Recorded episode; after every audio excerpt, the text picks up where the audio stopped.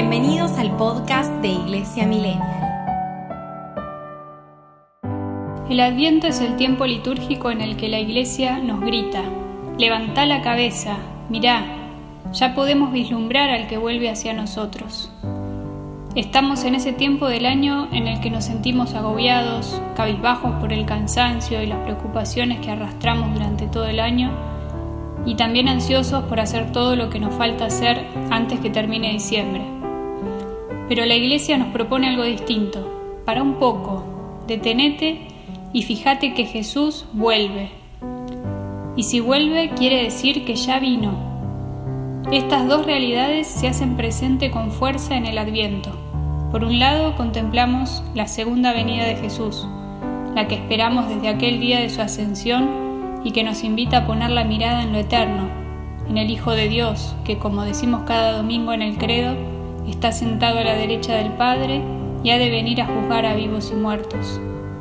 Y también, por otro lado, contemplamos la primera venida de Jesús, la primera Navidad, aquella que aconteció en Belén, en un pobre pesebre silenciosa y maravillosamente. Esta venida nos recuerda que el Eterno se hizo tiempo, que el Verbo se hizo carne. En los dos casos se nos revela el misterio de un Dios que viene hacia nosotros, que está en movimiento, que continuamente se hace cercano uniendo el cielo y la tierra. Y este movimiento de Dios hacia nosotros nos invita también a volvernos hacia Él, a levantar la cabeza esforzándonos por salir de nosotros mismos, por salir de nuestros egoísmos y ser capaces de mirar a este Dios que nos mira de frente. En este sentido se da un llamado a la conversión.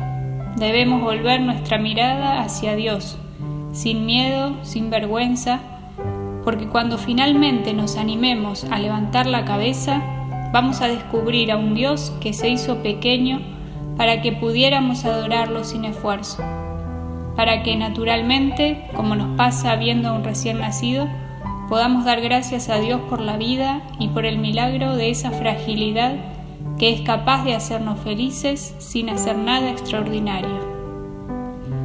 Dios vino primero hacia nosotros, haciéndose uno como nosotros, y cuando vuelva vendrá como nuestro hermano, como un hermano mayor que viene a buscar a sus hermanos menores para llevarlos a la casa del Padre que nos espera desde siempre. Pero si no levantamos la cabeza no vamos a poder ver, no vamos a poder dar gracias a Dios por haber obrado nuestra salvación en Jesús. Seguiremos simplemente inclinados, contemplando nuestros celulares o en el mejor de los casos, contemplando nuestros tristes pies el barro del camino y los cansados que estamos.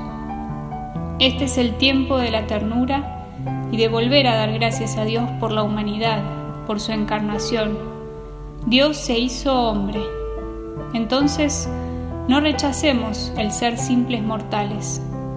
No rechacemos la fragilidad de nuestros hermanos ni la nuestra, porque allí mismo se manifiesta la gloria de Dios. Empecemos este camino de adviento hacia la Navidad, como un camino de decrecimiento, como un volver a sernos niños confiados. Imitemos al Hijo de Dios, que siendo grande se hizo pequeño, siendo fuerte se hizo débil por amor. Caminemos en esperanza, con la alegría que nos da el saber con certeza que el Señor viene hacia nosotros.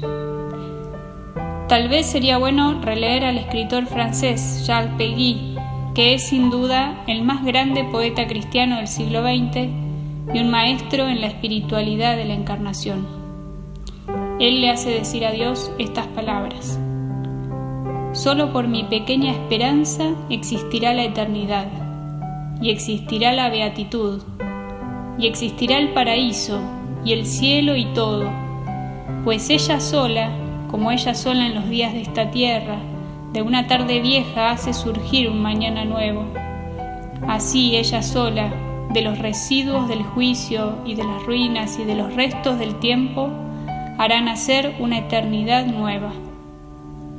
La clave carnal, espiritual, temporal, eterna, es Jesús, hombre, Dios y la creación fue una especie de apertura del tiempo y de cierre, en cierto modo, de la eternidad. Y el juicio será propiamente el cierre del tiempo y la total y definitiva reapertura de la eternidad.